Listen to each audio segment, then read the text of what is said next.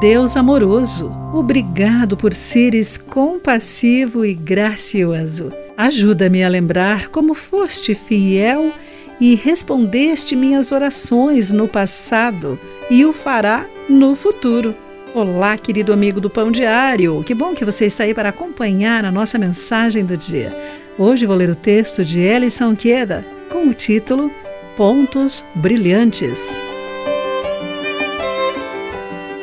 Quando meu marido e eu estávamos explorando um canto pequeno e acidentado, vi um girassol num local rochoso e seco, onde brotos de arbustos, urtigas, cactos, espinhosos e outras plantas irregulares cresciam.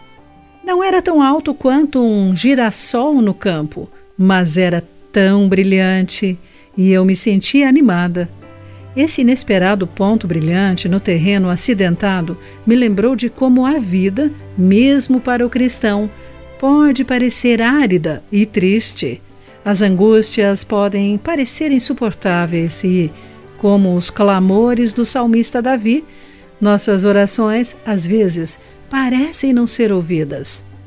Inclina-te, Senhor, e ouve minha oração. Salmo 86, verso 1. Como ele, ansiamos demais por alegria, mas Davi continua declarando que servimos ao Deus fiel, Deus compassivo e misericordioso, que está cheio de amor por todos que o buscam. Ele responde.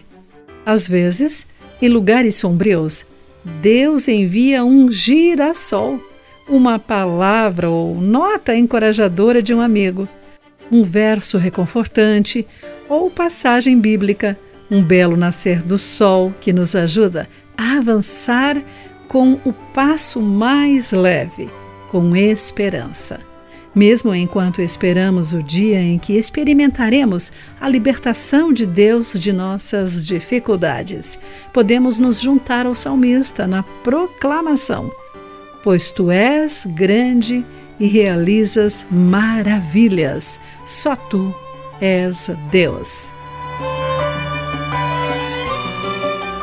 Querido amigo, de qual lugar difícil Deus o libertou? Durante esse período, algum girassol o ajudou a perseverar? Pense sobre isso. Aqui foi Clarice Fogaça com a mensagem do dia.